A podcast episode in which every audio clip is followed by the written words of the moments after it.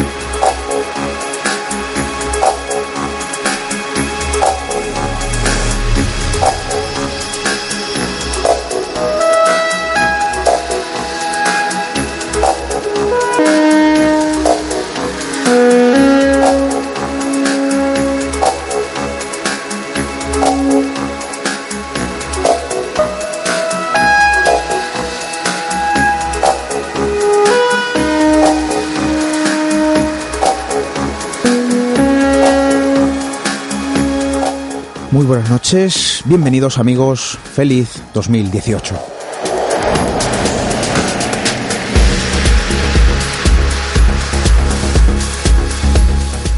Porque los sueños continúan, porque los propósitos en estos días danzan con entusiasmo, porque las intenciones de aprender de los sueños, de aprender y vivir los sueños también, de aprender de los buenos y malos momentos, de hace algunas fechas, se entremezclan con las de seguir creciendo como personas, de seguir aprendiendo y descubriendo, con la eterna intención de continuar sumando experiencias, de seguir contando historias y con la esperanza, al menos en mi caso, de seguir contando con vuestra compañía en este nuevo trayecto de 365 días, casi como un libro en blanco de 365 páginas que ya hemos comenzado a escribir.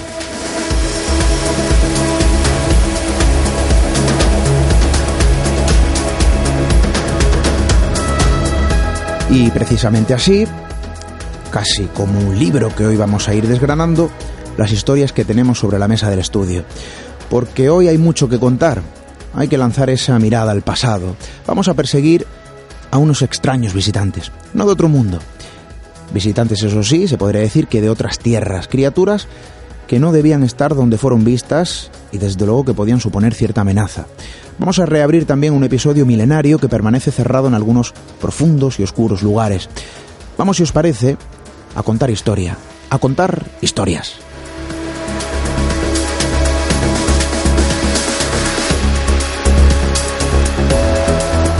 Animales, criaturas, grandes felinos que fueron vistos lejos de la geografía a la que pertenecen, 500 años del primer caso documentado en nuestro país. Vamos a hablar de ello. También, pues, de lugares, cuevas, en las que los antiguos pobladores vieron cosas, cavidades en las que dejaron su huella. Yo creo que va a ser interesante. Bienvenidos a Misterio en Red.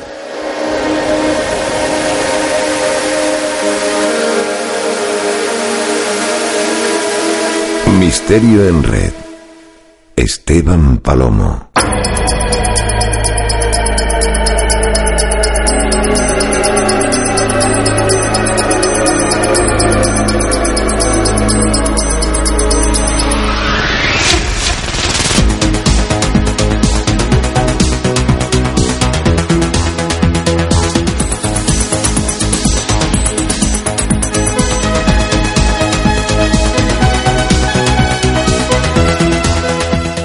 Prehistoria, historia, historias. Hoy el edificio de Mijas Comunicación, los estudios de Radio Mijas, se transforman en una ventana que asoma hacia la hemeroteca del tiempo, hacia los secretos, los acontecimientos de nuestro propio país, de las maravillas.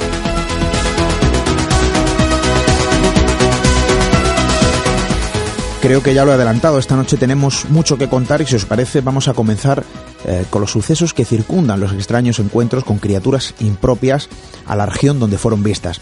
Recientemente se cumplían 500 años del que posiblemente sea el primer caso documentado, algo que sigue sucediendo y que en 2017 se registraban en esos últimos encuentros con los llamados Alien Cats.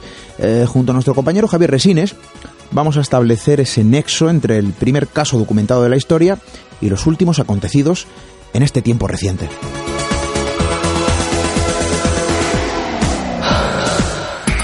Más tarde lanzaremos una mirada al pasado, al pasado remoto. Viajaremos hacia los entornos que custodian los secretos de su propia intrahistoria. El culto a la diosa madre, lugares en plena naturaleza con una peculiar forma muy similar al aparato genital femenino. Rituales y cultos que dejaron su propia huella. Hoy Paco González, redactor jefe de la revista Año Cero, nos invitará a conocer, y creo que va a ser interesante, las historias que se gestan en los úteros de piedra.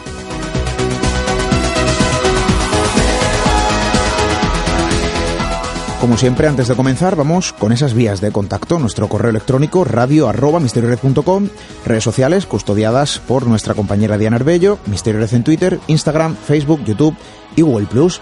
Si queréis comentar, ya lo sabéis, mejor con nuestro hashtag almohadilla seguido de Misterio en Red. Y por último, pero no menos importante, pues el portal hermano de este espacio, www.misteriored.com.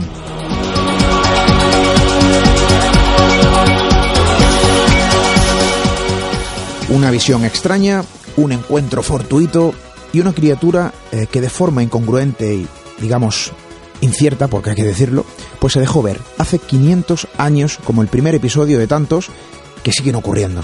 Vamos a conocerlos. Atrévete a cruzar el umbral hacia lo desconocido. Aventúrate a descubrir que el misterio reside más cerca de lo que imaginas. Traspasamos la línea de lo imposible. Misterio en Red con Esteban Palomo.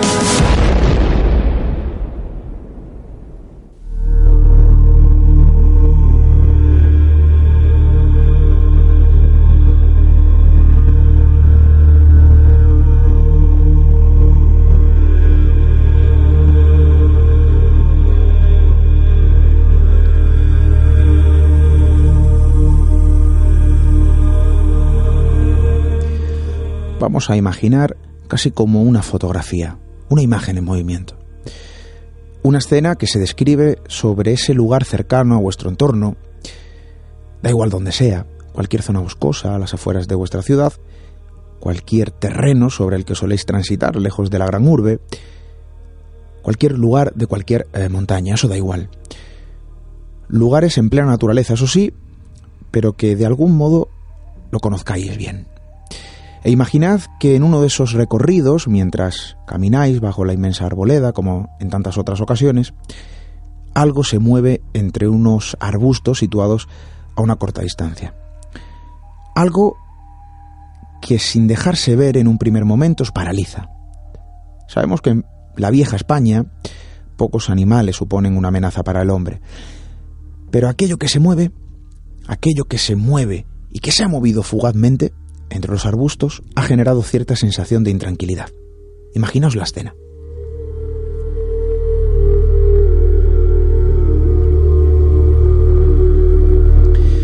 Siguiente escena.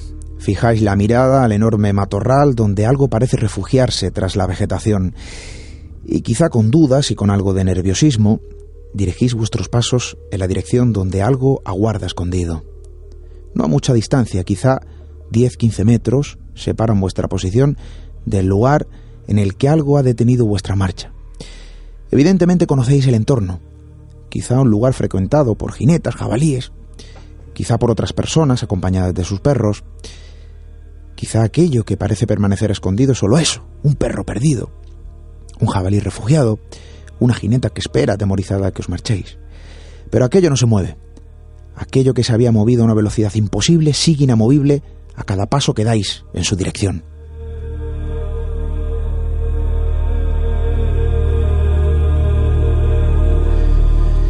Vamos con esa última escena.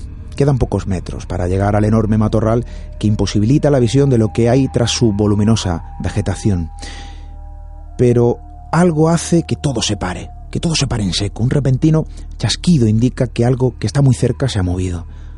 Algo grande por el sonido quizá del crujir eh, de una rama. El sudor frío comienza a petrificar vuestro rostro. Aquello no resulta ser un encuentro habitual en ese entorno montañoso que conocéis bien. Y de repente imaginad un enorme ruido hiela la sangre. Un ruido que hace vibrar cada centímetro de piel.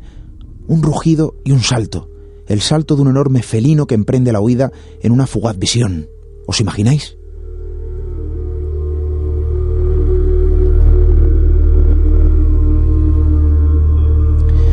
Los encuentros con seres de otros lugares no solo hacen referencia a los posibles visitantes de otros mundos.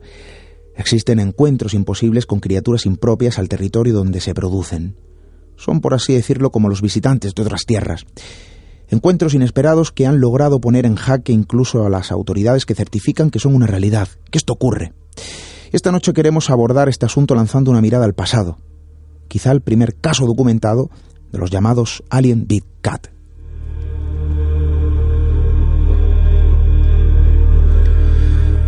Y no hace mucho se cumplía los 500 años, el 500 aniversario de ese primer caso documentado en nuestro país. Queremos conocer bien también cuáles han sido los últimos avistamientos registrados en este último año. Y con nosotros contamos con la mejor de las compañías, alguien que bien conoce este tipo de sucesos. Compañero Javier Resines, buenas noches, bienvenido. Hola, buenas noches, Esteban. Muchas gracias por la invitación. Bueno, pues em, yo soy el agradecido, porque además nos trae, fíjate, en un caso esto es tremendo. Posiblemente el primer caso documentado eh, de este tipo de encuentros, eh, de este tipo de sucesos, que lo fecha en 500 años. Recientemente se cumplía ese 500 aniversario del primer encuentro en nuestro país, posiblemente el de la historia, yo no lo sé, esto es algo que nos contarás tú, donde eh, se visualiza algo que no corresponde a la naturaleza, donde se sitúa ese encuentro, algo que no corresponde al punto en el mapa marcado donde un acontecimiento parece ser imposible.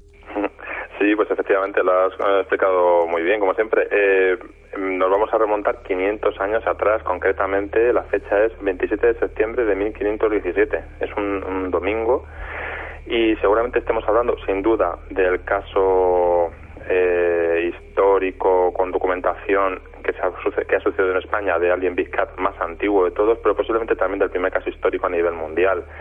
Recordamos otros casos eh, conocidos, más o menos conocidos, sobre, sobre Alien Big o grandes gatos, ¿no? por así decirlo, felinos extraños. Por ejemplo, mm, nos viene a la memoria siempre el de la bestia de Baudin en Francia. Este es de 1764.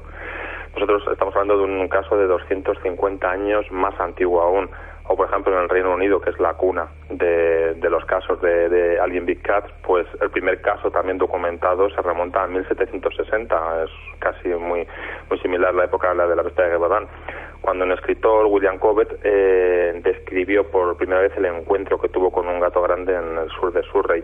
Por lo tanto, estamos hablando de un caso sin duda pionero y que posiblemente sea la primera referencia a nivel mundial documentada sobre un encuentro con un felino extraño algo tan de moda en las últimas décadas, pues bueno, en 1517 en nuestro país se produjo eh, un caso espectacular a todas luces que vamos a, que vamos a comentar esta noche. Eh, nos vamos con mentalmente al 27 de septiembre de 1517, un domingo, una fuerte tormenta, nada usual, cae sobre la ciudad de Valencia y en mitad del terrible aguacero, muchos vecinos ven a un animal ciertamente extraño que describen como algo parecido a un león que está paseando por las calles de la, de la ciudad. La ciudad está devastada. Eh, está rugiendo, amenazando a todas las eh, personas con las que se encuentra y, realmente se está produciendo una situación realmente dramática. Para esta investigación nos hemos basado en dos fuentes principales. Una de ellas eh, nos la proporciona un investigador catalán, Fontana Tarrats, que realiza en su momento una serie de compilaciones eh, documentales dedicadas a incidencias meteorológicas que se produjeron en lo que hoy sería todo el levante español, Cataluña, Valencia, Murcia, ¿no? y recoge este incidente. Él asegura, eh, en relación con esta gran tormenta y la posterior riada que hubo en Valencia, que las lluvias ya habían comenzado 40 días antes del desbordamiento del río Turia. A las 3 de la tarde, en concreto, eh, del día 27 de septiembre de 1517, las aguas, en solo una hora, habían inundado casi todos los barrios de Valencia, una ciudad eh, por entonces aproximadamente de unos 50.000 habitantes. Eh, además, había destruido todos sus puentes y había derrumbado multitud de casas en, la ciudad. Cita como, como ejemplo la de una calle, la calle Murviedro, en la que desaparecieron 60 edificios solo en una hora. Eh, la situación era terrible, desde luego. A la mañana siguiente, además, una vez pues acabada esta, esta tempestad, pues como se suele decir, la calma no llegó, no llegó a Valencia, sino que una riada arrasó prácticamente la ciudad, dejando varios centenares de muertos a su paso. Eh, la situación ya de por sí espantosa, dramática, trágica, con cientos de muertos, em, eh, gente intentando salir de la ciudad por todas partes, em, un caos absoluto.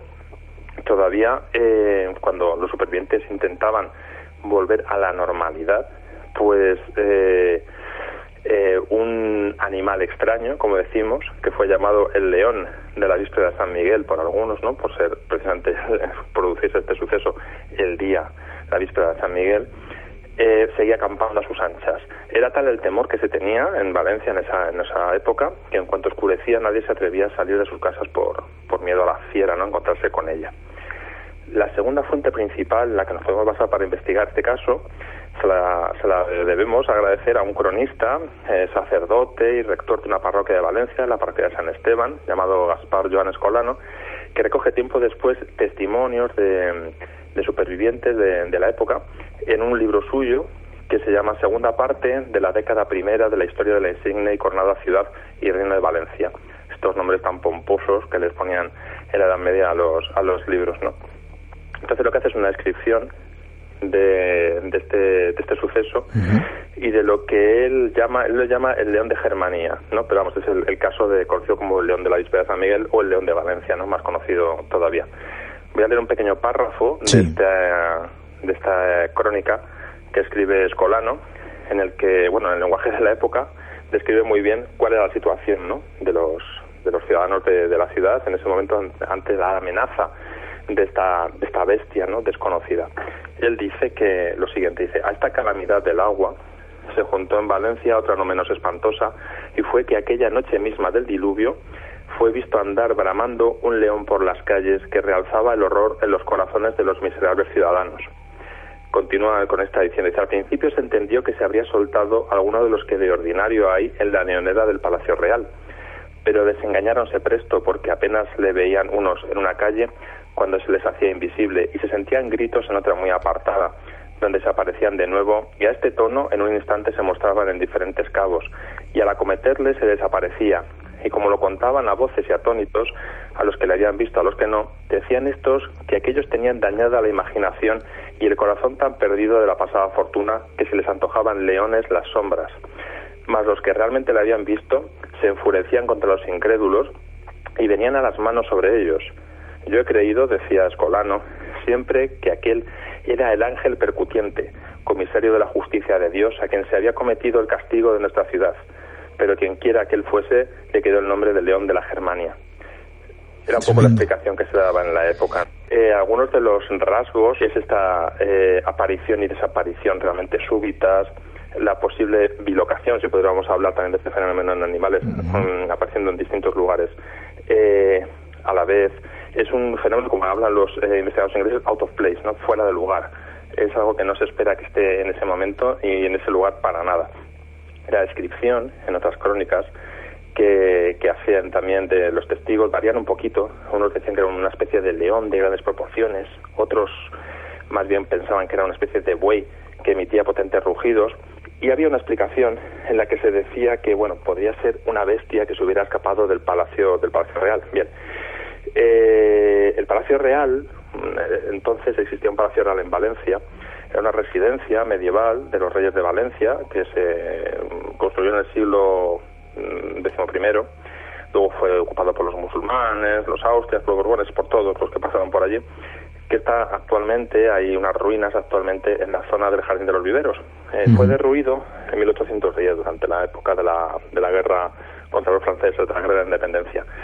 Bien, pues este Palacio Real, ciertamente desde el siglo XV, albergaba una curiosa e importante colección zoológica, tenía leones, osos, eh, ciervos, faisanes, pavos reales, realmente todo lo más exótico que pudieran encontrar los, los, los poderosos, los reyes en aquella época, era llevado a este palacio, a este palacio real, pues para su disfrute, ¿no? y su visión. Realmente las crónicas indican que la zona precisamente del Palacio Real no fue dañada por las riadas y que ningún ningún animal eh, se escapó del, del, Palacio Real, de esta leonera que llamaban, ¿no? de esta colección zoológica.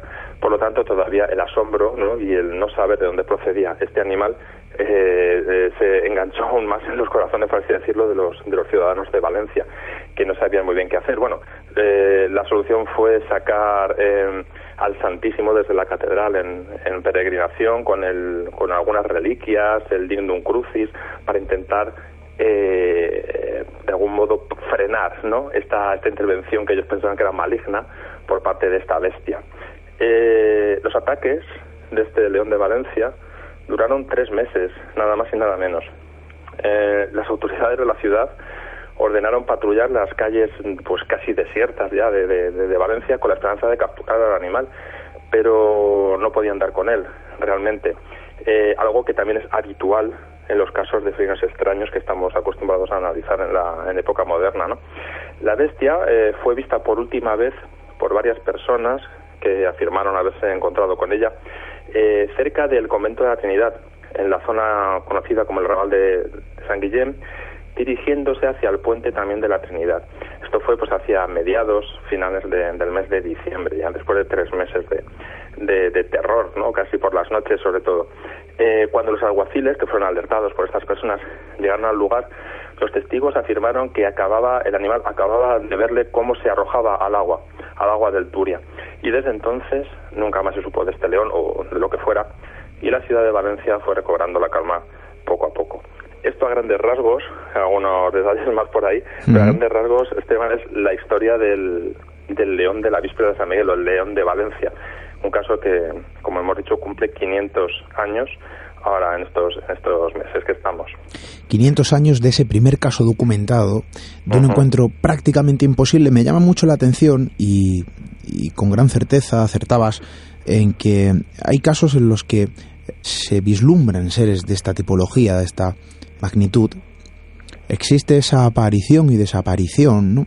Algo que quizá le otorga cierto halo de paranormal en todo esto, cuando a lo mejor tiene más de normal que de paranormal, yo estoy seguro. Sí. Porque... Sí, es cierto. El tema de los alien big cat es dentro de la, del fenómeno criptozoológico podríamos eh, encasillarlo un poquito dentro de la parte más paranormal de la criptozoología porque mm, a veces o en muchas de las ocasiones viene acompañado de, de, sucesos paranormales, esta aparición, desaparición, esta, bueno, pues el fenómeno de incluso muchos testigos refieren a haberse quedado paralizados, ¿no? De algún modo ante la visión de, del, del felino y no solo por el miedo, que sería lo normal, ¿no? Sino porque creen que de algún modo ha habido algún contacto eh, parafísico o paranormal, ¿no? Con el, con el animal que les ha, les ha producido así. Y también, eh, en este caso del León de Valencia y en muchos otros casos, que suceden en, en los casos, eh, en los hechos modernos del Envid Cat, se produce eh, algo como los, los, testigos no saben describir muy bien, que es eh, como una especie de aparente normalidad eh, en la que el animal actúa ¿no? en el lugar donde está. Estamos hablando de un animal extraño, en un lugar extraño, en un momento extraño, fuera de su contexto. Sin embargo, el animal actúa con toda normalidad, como si conociera el lugar por el que se maneja o en otras ocasiones actúa como ajeno al entorno en el que está, ¿no? Como si algunos investigadores han querido lanzar una hipótesis la que sería una especie como de aparición eh, de, de, estos animales, de estos seres en nuestra en nuestra realidad a través de otra realidad paralela, ¿no? Eh, con la que interactuarían de un modo sin eh, de algún modo sin querer y de algún modo muy eh, momentáneo. Por eso sería también eh, estas apariciones y desapariciones no totalmente ajenas a las leyes de la física pero bueno, eso ya son eh, rizar el rizo, ¿no? Ya, ya tenemos eh, algo curioso, ¿no? Encima de la mesa, que son esta aparición de estos gatos grandes fuera del lugar, como para encima ya dar estas explicaciones todavía más extrañas, ¿no? Ya de la no, porque además, bueno. además quizá no obedecería a la lógica más lógica. La lógica más lógica, y no es por quitar lógicamente valor a, a este tipo de teorías e hipótesis, pero evidentemente vivimos en un mundo completamente globalizado. Eh, quizá hace 500 años ya también existía ese transporte de bestias de un lugar geográfico a otro y sobre todo quizá en grandes felinos, en leones, en tigres. Em, imagínate en la actualidad, ¿no? Es decir, a, día de hoy hay gente que tiene como mascota lamentable y tristemente, y en gran mayoría, fijaos que de forma ilegal, yo visitaba, Javier, eh, no hace mucho precisamente, un pequeño parque, un pequeño parque zoológico, a las afueras de Cádiz, muy cerca de los barrios, y eh, es un parque que está dedicado precisamente al cuidado de animales que son rescatados Mm, son sustraídos, digamos, de lugares donde lo tenían de forma ilegal, ¿no? Yo recuerdo bien que hablaba con uno de estos cuidadores y nos decía, mira, aquí tenemos un pingüino que lo, eh, cogimos de un cuarto de baño de Madrid. Estaba en un cuarto de baño de Madrid. un pingüino. Un pingüino. Entonces, había grandes felinos también y que estaban custodiados no en un entorno adecuado para el animal, eh, sino todo lo contrario, ¿no? Prácticamente era una condena y un sufrimiento constante para, para estas pobres criaturas. Imagínate, ¿no? Y esto ocurre, ocurre aquí y ha ocurrido en otros países donde esta criatura consigue escapar, logra escapar. Aquí no hay nada de paranormal. Quizá paranormal es la actitud del dueño, supuesto dueño, o el que la ha agenciado de forma ilegal para tener una criatura de esta manera y de esta forma, ¿no? Pero, em, desde luego, pues este animal, por instinto, y quizá a lo mejor también por la misma lógica que nos mueve a cualquier ser vivo, pues trata de escapar y al final se adapta a ese lugar, se adapta a ese entorno. Y en muchas ocasiones constituye un peligro no solo también para las especies que sí que son eh, autóctonas, sino también un poco pues para el ser humano, que sin saber muy bien dónde está, que con esa confianza de conocer un entorno pues eh, se puede tener este tipo de encuentros, ¿no? Vamos a hablar, si te parece, porque en 2017 también ha ocurrido, han sucedido este tipo de encuentros al Cat, yo no sé si paranormal o no, pero la cosa es que incluso hay fotografías. Sí, sí, sí, sí. Todos los años tenemos algún caso de Alien Big Cat en España, desde luego, ¿no? En 2017 no iba a ser menos. Tuvimos varios, dos son los más interesantes, por así decirlo. El primero se produjo en febrero, en la provincia de Valladolid, en el que, bueno, pues por un rumor en una localidad del sur de la provincia, en Montemayor de, de. Algunos vecinos habían visto una especie de jaguar posiblemente en los finales de la zona, dan aviso al Seprona. El Seprona manda una patrulla y esto dispara todas las especulaciones en el pueblo y en la zona empiezan a pensar que se trata de un felino escapado de una finca cercana, que se dedica a hacer, como comentamos hace un momento, cacerías ilegales, que también es otra de las posibilidades, ¿no? Siempre de, aparición de estos extraños felinos en lugares donde no se les espera. Eh, comienzan a decir que ha matado un caballo, varios perros, total, esto crea cierta alarma social ¿no? en la zona el alcalde de la, de la población de Montemayor recibe centenares literalmente de llamadas y mensajes de vecinos diciendo que, tienen miedo, que no van a salir a las calles, ni a andar con la bici, ni a pasear con los perros, ni nada, porque tienen miedo. Bien, eh, se publica, como dices, una fotografía, en este caso, de un felino, supuestamente obtenida en la zona por un vecino, y ya, bueno, pues se dispara el miedo en la zona. Eh, se publica un bando en el que se pide a los vecinos que estén las precauciones para, para salir por los alrededores. Las redes sociales publican todo tipo de rumores y noticias contradictorias también, como esta que el jaguar se ha escapado de una finca especializada en cacerías ilegales. El ayuntamiento de otra población cercana, Traspinero, también emite un bando diciendo, pidiendo eh, precaución a la población, eh, pero la subdelegación del gobierno y la Guardia Civil desmienten la asistencia del felino en, en, sendos comunicados. Poco a poco la razón va volviendo a la zona, sobre todo porque ya no hay más noticias del animal y sobre todo cuando se supo que la fotografía publicada correspondía a un caso ocurrido meses atrás en México. bueno, pues ante esto el caso del jaguar de Valladolid desapareció de los medios y de las redes pues tan rápidamente como llegó y de este felino no se supo nada más y lo único que se nos quedó fue una especie de regusto a, a pérdida de tiempo, a revuelo y sobre todo a mal uso del tema de las redes sociales, ¿no? que también es un, tema a tratar un poco. Pero, pero bueno, y meses después, en junio, tuvimos un caso ya mucho más típico, por así decirlo, esta, vez en Guadalajara. Entre junio y agosto se, se produjo en que varios pueblos de la Sierra Norte de, de, la, de la provincia habían, testigos habían asegurado ver en las últimas semanas una, una pantera negra que campaba a sus anchas por la comarca siempre el Zoo Municipal de Guadalajara no había echado en falta ninguno de sus animales, no había ningún circo por la zona, no se había eh, denunciado ninguna desaparición de ningún dueño de alguna mascota exótica. Y, eh, pero el temor de encontrarse ante esta presunta pantera, como así la describían, y de la cual había eh, dos vídeos diferentes se hicieron, pues pues se disparó en varias en varias eh, poblaciones de alrededor.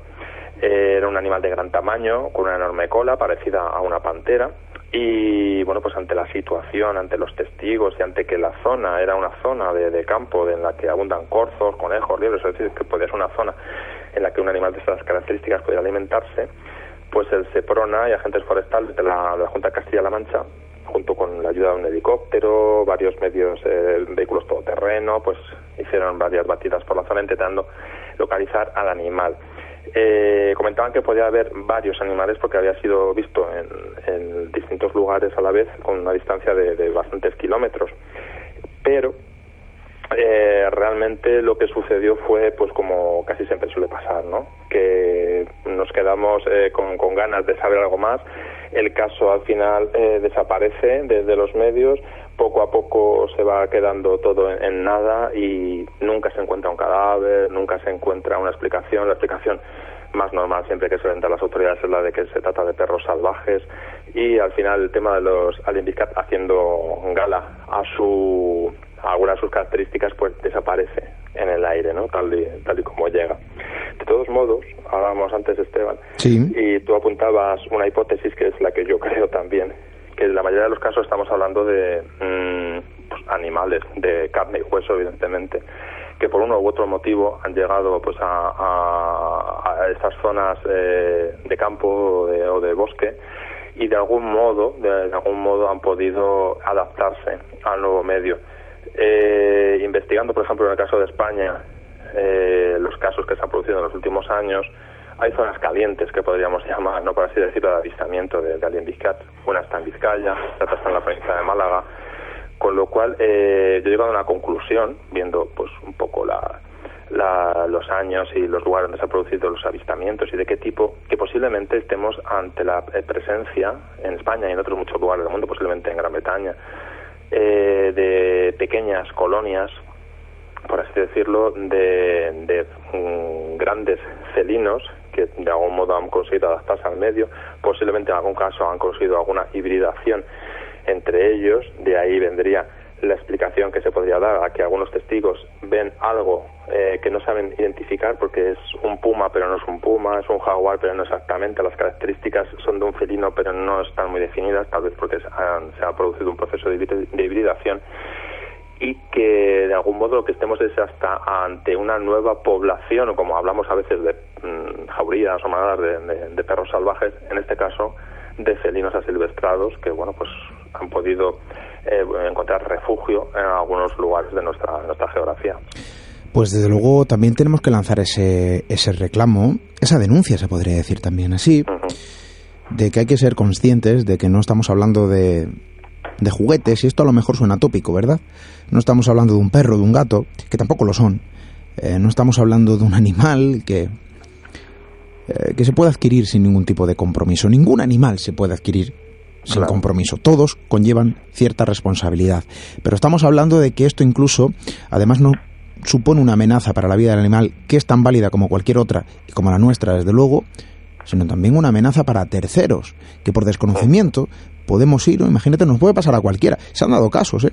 eh ataques de cocodrilo, eh, de caimanes, de personas que eh, lo compran de chiquitito, que son muy bonitos, que son muy graciosos, pero cuando eso empieza a tomar cierto tamaño, pues en vez de buscar a lo mejor un zoológico donde poder donarlo, donde poder em, darle una mejor vida a ese animal y mayor seguridad también al entorno, pues lo arrojan a cualquier río, a cualquier laguna, a cualquier lago, con el debido susto que nos podemos llevar y con la debida amenaza y el peligro que esto supone, ¿no? Esto también se puede extrapolar en esos eh, grandes felinos que bueno, que aquí hay algo ya también, ¿no? Que entra dentro de la moralidad. Yo tengo mi opinión al respecto. Yo creo que los animales tienen que estar donde tienen que estar.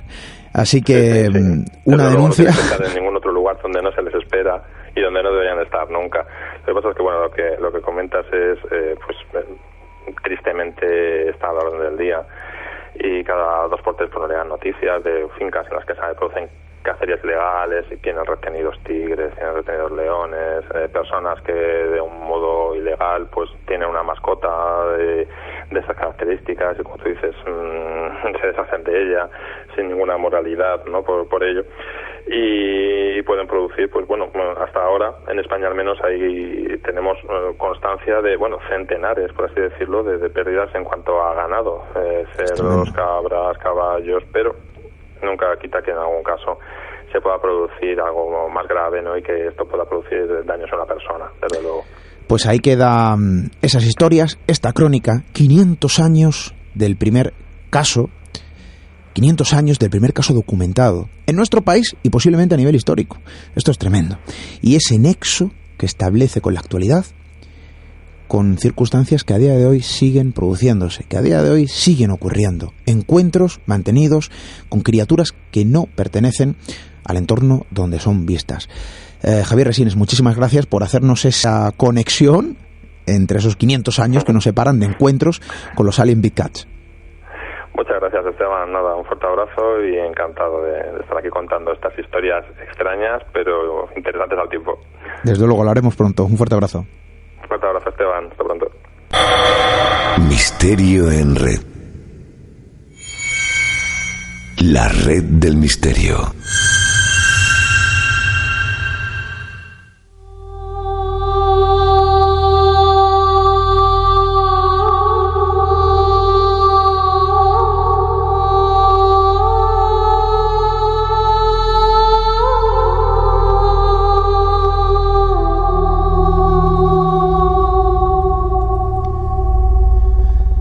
Veréis, por algún motivo, y esto no es ningún secreto, los antiguos moradores de nuestro mundo veían algo en las montañas. Los antiguos edificios de roca y piedra ofrecían soporte a los arcaicos lugares donde se establecía el contacto con lo divino, con lo espiritual. Y son muchos, sí, pues los usos que se les daba a las cuevas. Pero estoy seguro que ustedes, tanto como yo, pues pensarán que o se comparte esa idea, compartimos esa idea, de que las cuevas fueron algo así como los templos pétreos de otro tiempo, como la puerta labrada en la roca que comunicaba con un mundo repleto de misterios, repleto de magia, de antiguas creencias perdidas en los albores del tiempo.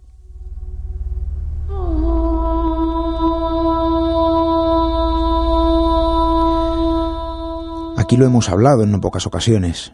Nuestros antepasados veían en las cavernas lo que el hombre moderno desconoce.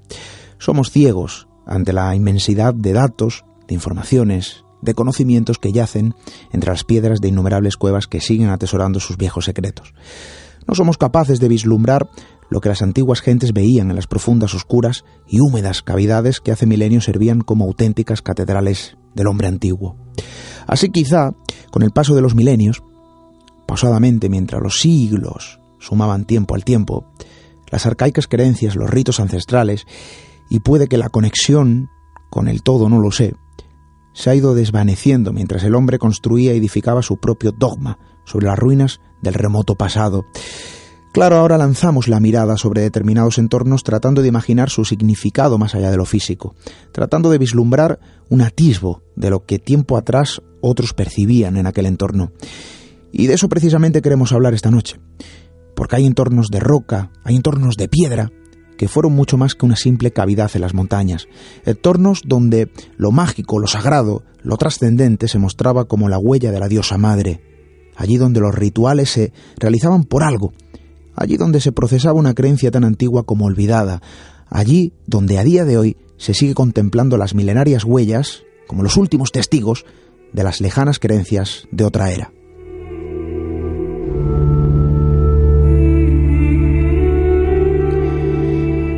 Veía recientemente cómo un buen amigo se adentraba en esos lugares, en esos entornos de los que os hablo, en esas cavidades que atesoran el secreto milenario de la diosa madre. Se adentraba en algo así como los úteros de piedra. Ahora vamos a entender este contexto. Pero lo hacía eh, con la acertada intención de rescatar parte de ese secreto omitido.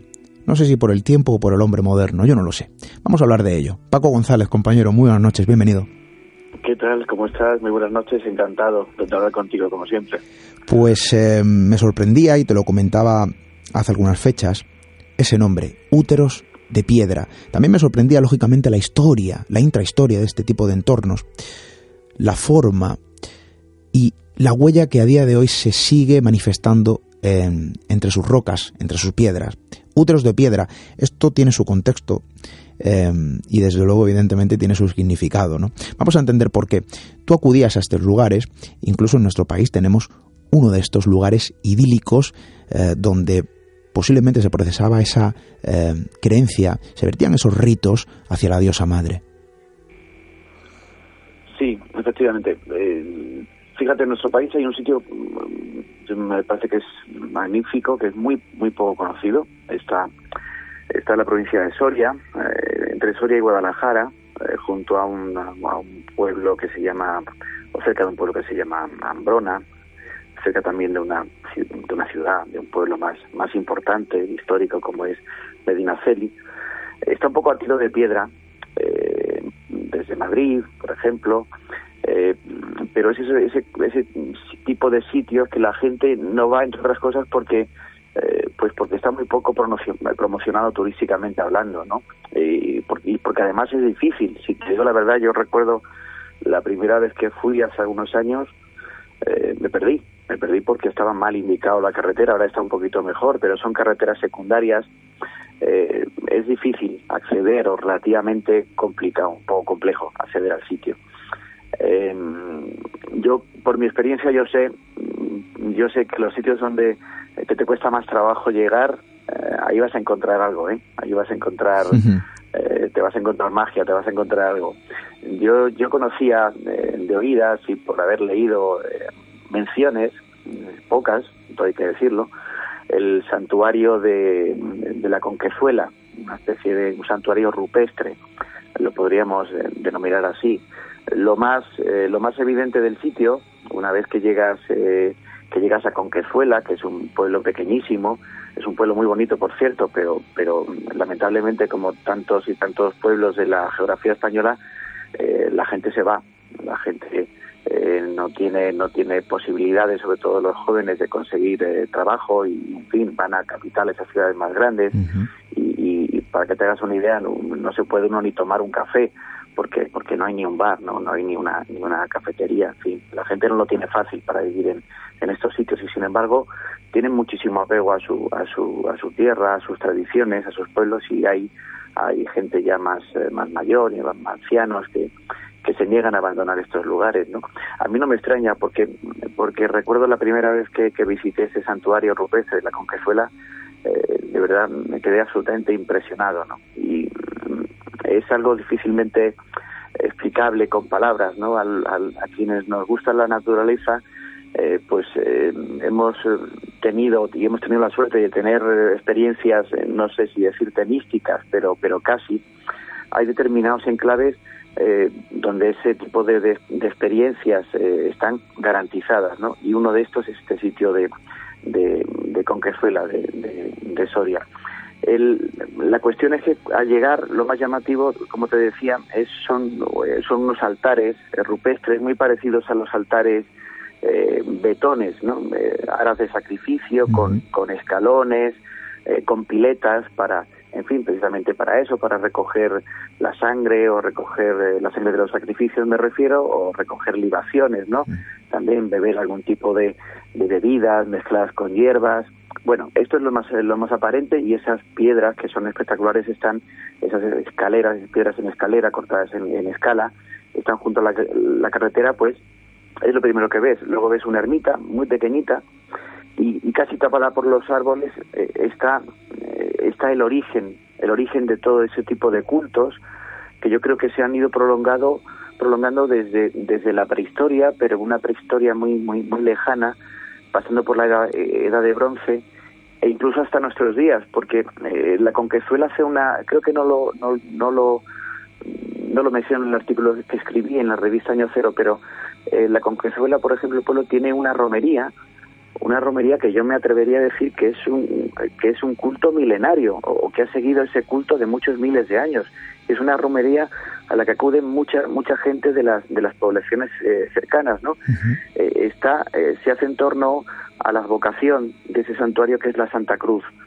Es una advocación que a mí me gusta porque es sencilla. Digamos que ese sitio, que, que esta cueva, vamos a hablar ya de esa cueva, eh, es el origen de ese culto, de esa ermita que está casi tapando la, cueva, junto con unos árboles, pues apenas se, se divisa. Y de hecho, de hecho la cueva no es tal cueva, es una, eh, digamos que es una grieta muy profunda, avanza, avanza hacia el interior de un, de un farallón de piedra, un farallón impresionante, y lo que te encuentras es, caminando muy pocos metros, la cueva tiene unos 10, 11 metros de, profundidad, eh, lo que te encuentras es un manantial, es un hilillo de agua, ¿no?, que, que baja eh, del, interior de la montaña y cae hacia una pileta perfectamente redonda, eh, para, para que nos hagamos una idea, tiene poco pues el tamaño de una paellera, por decirlo coloquialmente, que todo el mundo más o menos sabe cuál es el tamaño, el tamaño de una paellera, ¿no?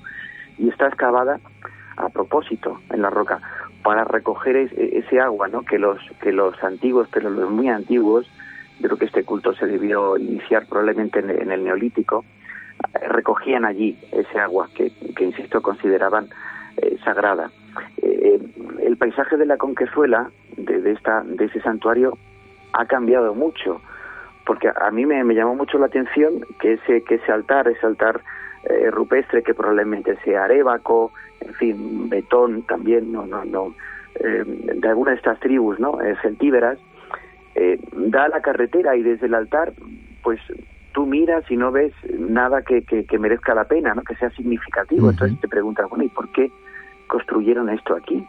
Vale que la carretera obviamente no estaba en aquellos tiempos, pero es que hasta no hace mucho, hasta el año, creo que fue 58, 59, quiero recordar de memoria, frente a esta frente a esta cueva había una enorme laguna una laguna que se, se, desecó en tiempos en tiempos de Franco para convertir esas eh, eh, ese área en, campos de cultivo no de modo que, que, esa era la explicación de por qué estaba ese altar eh, dirigido hacia, hacia, esa posición justo frente a la, a la laguna de modo que ya ya tenemos un contexto mucho más apropiado tenemos esta grieta esta grieta o cueva y, tenemos el altar justo enfrente, delante, perdón, y, y delante del, del altar estaba esa enorme laguna, ¿no? Ya sabemos el, significado que tenía eh, para nuestros ancestros el, el, agua, ¿no? y, regresando a la cueva, pues una vez quitas eh, mentalmente la ermita, quitas ese árbol y quitas incluso una bóveda eh, que se hizo románica, mm, que en mi opinión es mm, eh, fue una idea muy desafortunada, pero bueno, vaya, es una opinión personal. Tenemos esta esta grieta y a mí lo que me vino a la mente, claro que yo tengo la, mente ya muy viciada por muchos viajes y, y, por ver cosas similares, lo que me vino a la mente efectivamente es que tenía la, la forma, tanto exterior como cuando entras, de una vulva. De, un aparato genital femenino. Efectivamente, sí. Y, y rápidamente me fui a Bulgaria. Me fui a Bulgaria porque hay una cueva que es extraordinariamente parecida, que, tú la conoces también, es la cueva de, de Nenkovo, que está cerca de Perpericón, que es uno de los eh, santuarios eh, tracios más importantes y más imponentes del, del mundo, más, más, uno de los lugares más bonitos de Europa. Pero este de la Conquezuela no se le queda atrás. ¿eh? Pero, ¿qué pasa? Pues que me vino a la mente esta idea porque eh, esa cueva de la que te hablo, que está en Nencobo, esa grieta es, además de ser exactamente igual, el nombre por el que se la conoce, coloquialmente los habitantes de la región, es precisamente la cueva de la vagina o cueva del útero, traducido, te lo traduzco del, del búlgaro, ¿no? Eh, en fin, los búlgaros o los eslavos no se cortan, ¿no? A la hora de, llamar a las cosas por su nombre, ¿no? Tienen menos pudor. sí. sí, efectivamente. Y aquí tenemos más la, costumbre de, de, cristianizar del todo, ¿no? De cristianizar los eh, estos sitios, estos eh, monumentos o santuarios paganos, ¿no? yo no estoy en desacuerdo para nada, que le pongan el nombre que quieran, pero porque al fin y al cabo ellos siguen sacralizando ese lugar, me refiero a, los cristianos, lo, han seguido haciendo durante, durante muchos miles de años, ¿no? Pero, eh, pero qué bonita, eh, me parece una historia preciosa, ¿no? Cómo eh, los, estos ancestros ven este lugar donde hay agua, donde hay un manantial, en la cueva de, de Nencobo, en Boret, también hay, también fluye el agua, cae el agua desde el interior de la montaña y es, y es el, produce el mismo efecto, el mismo efecto de, manantial. Son dos lugares absolutamente mágicos y llamativamente muy parecidos. Se establece esa conexión, Paco, eh, con elementos compartidos, con una forma muy similar. Eh, yo me preguntaría también si con una utilidad similar. Es decir, aquí nos encontramos una serie de elementos, un altar eh, ritual a las puertas. Evidentemente mencionabas ¿no? la importancia del agua para las antiguas gentes. Este es el mismo caso para Bulgaria, este lugar que también comparte este tipo de elementos, una cueva con una forma muy similar a esta que comentamos en nuestro país, con forma de aparato genital femenino, y quizá donde las antiguas gentes veían el lugar idílico, casi iconográfico, el enclave perfecto para, yo no sé si es así o no, pero para adorar ¿no? a la diosa madre, evidentemente. Ya sabemos qué ha ocurrido con este tipo de creencias a lo largo del tiempo. Eh, algunos datos e informaciones han sido omitidos, otros olvidados, pero ahí quedan este tipo de entornos como el eco del remoto pasado, casi como el último testigo de esas viejas creencias, que además hay una serie de huellas y de marcas, una parte de la cavidad donde fue eh, excavada prácticamente a mano por los antiguos pobladores. Sí, sí, efectivamente, en los dos sitios. En Bulgaria sí, efectivamente se, se, alargó la, la, cueva. Al principio los, los arqueólogos búlgaros que estudiaron el, la cueva de Nenkovo eh, les extrañó, no sabían muy bien por qué, ¿no? Entonces empezaron, empezaron a darle vueltas al asunto. Eh, en Bulgaria tiene una tradición eh, esotérica grande, mistérica, enorme. es un país fascinante. tiene una cantidad de, lugares donde pararse horas y horas y, días, si, si uno dispone de ellos, para, para también llenarse de esa de esos lugares y de esa naturaleza, porque tiene una, una naturaleza espectacular, ¿no?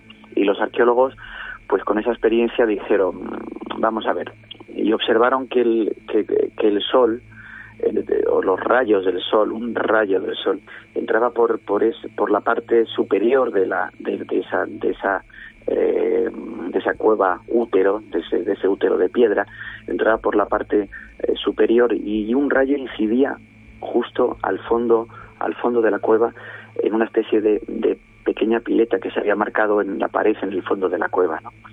Eh, eso, curiosamente, comprobaron que solo ocurre eh, una vez al año mm, o un par de veces al año eh, suele ser pues justo justo en estos meses entre enero enero y, febrero no les llamó la atención claro el, cuando cuando descubres esto y sabes que esa cueva la forma que tiene lo estás viendo sabes que la que esa cueva es la cueva de la cueva del útero y ves ese rayo eh, que incide en ese determinado momento justo en el fondo de la de la prueba de la de la cueva estás delante de la prueba de que de que ahí se celebraron eh, eh, con toda con toda seguridad ceremonias en torno a la fecundidad pensemos que el rayo que en realidad es un haz de luz pues tiene una forma de, de, fálica no de falo.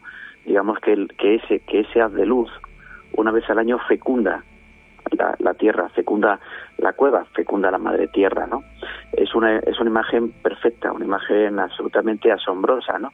Y, da que pensar, como tú decías de una forma muy bonita, por cierto, lo has expresado al, al, principio, da que pensar eh, en ese grado de, de, evolución de nuestros antepasados, ¿no? Que, que, eh, tendemos a considerar que era gente eh, gente pues un poco en fin burda inculta y, creo que, que estamos muy muy equivocados no eso está muy lejos de la de la realidad. Eh, eh, hace falta tener una capacidad de abstracción no mental para para dibujar ese ese contexto para incluso como tú has señalado profundizar la cueva para que ese rayo incidiese en el, en el punto concreto donde, donde debía incidir, ¿no? Eh, es una especie de, escultura viviente, ¿no? Eh, por mucho, por más que sea una, una cueva, ellos eh, consideraban las piedras como algo, como algo, mm, algo vivo, ¿no? Algo vivo. De hecho, fíjate, mm, si uno es aficionado, por ejemplo, a la radiestesia o, o estos aparatitos para, para, para medir la, eh, los, eh, los Teslas, por ejemplo, en determinados lugares eh, sagrados o puntos de estos lugares de poder, como se suele decir, eh, pues uno se, se, lleva sorpresas, ¿no? Porque porque estos sitios eh, eh, tienen una energía telúrica que es absolutamente mesurable, ¿no? Es, es medible. En muchos casos no hace falta que te lleves ningún aparato, ¿no? Eh, teniendo un poquito una mínima sensibilidad eh, tu cuerpo, mm, que somos además, somos eh, tenemos un, elevado contenido de, líquido, de agua, ¿no? Pues nuestro nuestro cuerpo capta ese tipo de, de energías, ¿no? Y eso hace que en algunos lugares, por ejemplo, aquí en la Conquestura está garantizado, creo que todo el mundo que vaya, que lo visite, se va a sentir absolutamente bien, se va a sentir de maravilla, eh, en paz y también en, sitios como, como el que te he mencionado, el de, la cueva de Nencobo o en este santuario de Pericón, que está en un sitio eh, muy elevado, eh, donde por cierto en invierno hace tanto frío como o un poco más del que hace en Soria, y eso que en Soria en invierno hace, hace mucho frío, pero la experiencia es vivificante, es mística, no sé, yo salgo con, con cuando regreso de Conquesuela vuelvo con un par de arrugas o tres menos. ¿eh? Yo eh, me sumo a eso que comentas. Yo recuerdo bien, y nuestros amigos también lo recordarán, porque yo ya lo comenté en su día, un reportaje cinco días eh, sumidos en las profundidades bajo la tierra, en las cuevas del Cantal Alto, que yo recuerdo bien, y para mí ha habido un antes y un después de aquel reportaje, de aquella visita, porque estar en un entorno donde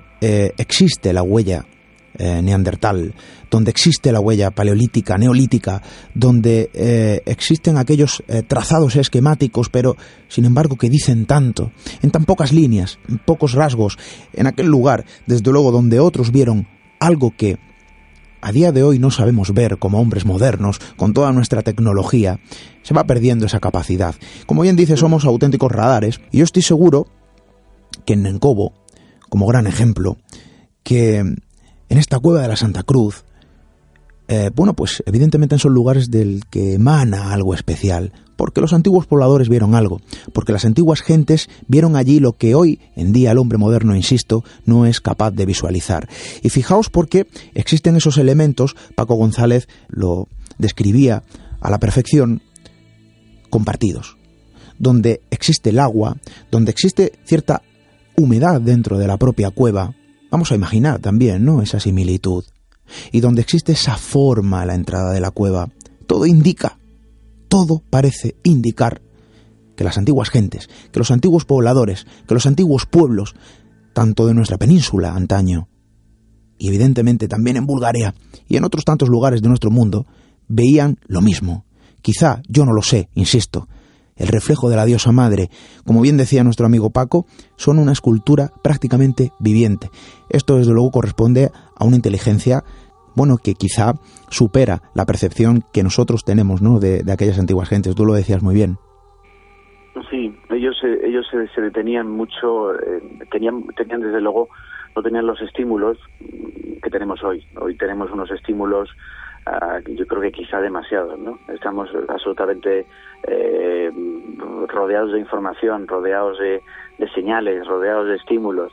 Eh, es, muy, es muy difícil para nosotros abstraernos y desde luego ponernos en la mente eh, en la mente de esas personas que vivían todavía de, pues a menudo vivían en cuevas es muy difícil abstraernos hasta ese punto no pero pero con un poquito de iba a decir de esfuerzo creo que no es la palabra esfuerzo no no se corresponde con lo que eh, tiene que hacer uno. Lo que tiene que hacer uno cuando llega a estos sitios es dejarse ir no dejarse ir vaciar eh, vaciar la mente eh, e intentar fundirse en la medida de lo posible con lo que le rodea no con ese aire por ejemplo era en invierno ese aire vivificante frío pero pero que te hace sentir vivo, ¿no? De, por ejemplo, de, Soria, de esta, de esta parte de Soria, ¿no? En general, o, o, si vas a, a, Bulgaria te va a ocurrir exactamente lo mismo.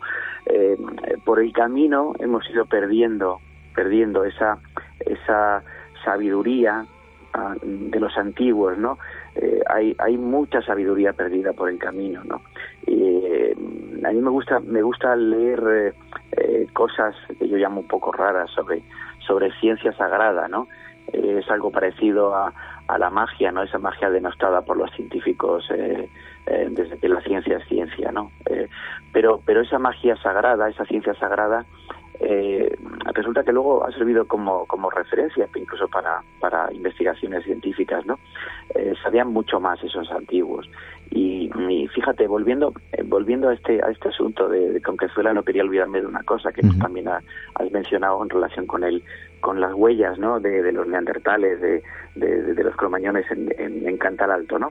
Y, y, es que, mira, las representaciones, fíjate, puede resultar un poco eh, mi, mi, mi, titular, entre comillas, de, estas dos cuevas, úteros de piedra, puede resultar un tanto llamativo, porque en general la arqueología no se ocupa, mayoritariamente al menos, de, ese tipo de cuestiones, ¿no? Y, también por un poco de, de, quedar bien, por eso de lo políticamente correcto, ¿no? Eh, el nombre es un poco, en fin, vaya, hay gente que tiene problemas con llamar a las cosas por su nombre, yo no.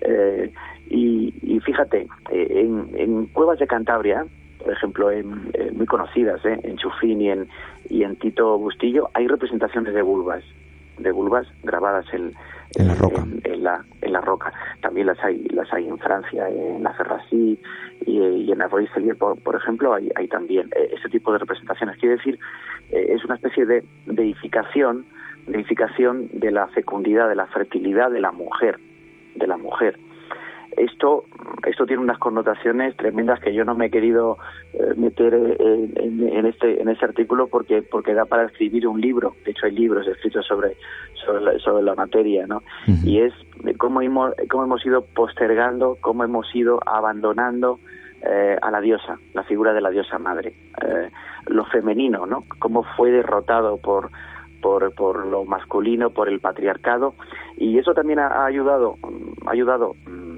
ayudar entre comillas, a que nos olvidemos de este tipo de, de, relación con lo natural, eh, de este tipo de conexión con la naturaleza que yo creo que, que encarna a la perfección la, la femineidad, ¿no? Eh, lo femenino, eh, la mujer.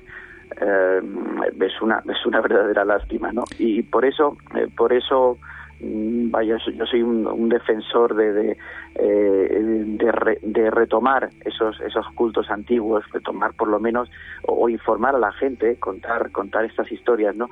Porque me parecen muy importantes y sobre todo muy importantes eh, en la civilización mediterránea, ¿no? Que es en la que hemos nacido tú y yo, ¿no? Eh, tú viviendo ahí junto, junto, junto al mar, yo un poquito más lejos, pero, pero yo no puedo, no puedo estar sin, sin visitar, sin ver el mar. Fíjate, Paco. Al menos al menos una vez al año. Fíjate, Paco, que yo soy de los que piensa, y estoy seguro que es una idea compartida, y creo que lo he mencionado anteriormente, que eh, aquí existen informaciones, existen verdades, historias, intrahistorias, algunas perdidas en los albores del tiempo, otras omitidas. Omitidas por ese patriarcado, ¿no? Que el hombre ha construido sobre sí mismo. Todo ha evolucionado de una forma un poco caótica y hay cuestiones que se han perdido, insisto, y otras que se han omitido. ¿no? Por eso es importante que personas como tú rescaten la verdad, la verdad de estos lugares que sigue la espera de ser un poco, em, bueno, pues el mensaje de otro mundo, el mensaje en una botella, un mensaje que lleva demasiado tiempo esperando a que alguien lo desvele y desde luego es muy digno eh, tu trabajo y desde luego desde aquí te agradecemos eh, esa gran labor. Úteros de piedra. Muchísimas gracias, Paco González. Un abrazo.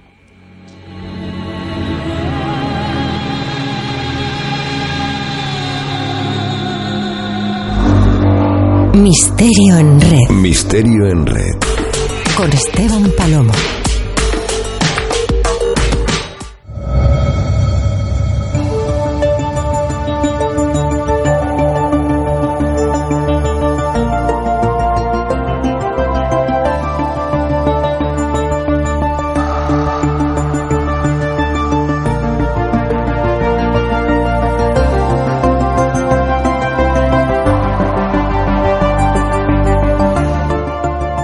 Tiempo que vuelve a obligarnos a ir cerrando este nuevo capítulo que se dibuja en el calendario del nuevo año. Y lo decía al principio, se dibuja junto a las intenciones puestas en el nuevo periodo que ya hemos comenzado. Nos quedamos con todo lo bueno, con lo aprendido, con las lecciones que de algún modo eh, nos moldean y nos construyen. Estoy seguro que vosotros también. Atrás se deja todo lo malo, todo lo que poco o nada aporta, porque continuamos con esa idea bajo la sana, clara y sincera intención de conocer y aprender para poder evolucionar.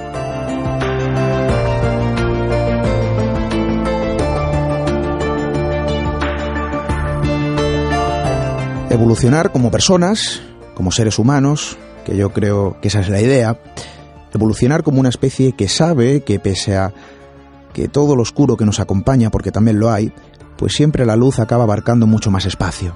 Atrás se deja un trayecto en el que hemos eh, dado de forma colectiva grandes pasos, en la que hemos dado grandes pasos de forma colectiva.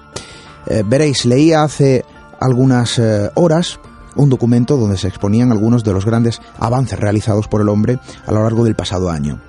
El descubrimiento, aquí lo tengo anotado, de un sistema con siete planetas rocosos como la Tierra, ya lo conocen, Trappist 1, el éxito en la adición genética, el hiperloop eh, como el potencial nuevo sistema de transporte del futuro, el inmenso avance logrado sobre las superbacterias, el gran final de Cassini y todos los datos extraídos de su misión, la observación de la vida a nivel atómico, la reescritura, y quizá esto es una de las cuestiones más importantes, de los cuadernos científicos sobre el origen de la humanidad.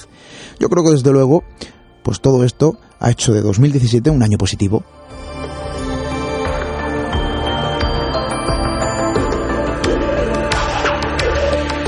Luego, claro, hemos visto de todo, hemos observado con impotencia como algunos de nuestra especie, auténticos desalmados, han sembrado terror, miedo, han sembrado muerte, como algunos eh, siguen pensando, ¿no? Que quizá esto sorprende que la Tierra es plana. Bueno, hay gente a la que le cuesta evolucionar, yo no sé si es esto, que somos engañados por una gigantesca conspiración sobre la forma de nuestro planeta. Bajo mi punto de vista, esto es desde luego absurdo. Hemos visto que hay formas de locura que parecen ser eternas, que la evolución no es igual para todo el mundo, aunque por fortuna sí para la gran mayoría. Hemos seguido observando esa dualidad que nos acompaña, la luz y la sombra como el viejo paradigma que nos precede, la luz y la sombra de un camino que continuamos con la esperanza de evolucionar en nuestro propio camino hacia la humanización. Nosotros, como siempre, regresaremos la próxima semana, con la misma intención de antaño, con la misma intención de hoy. Hasta dentro de siete días.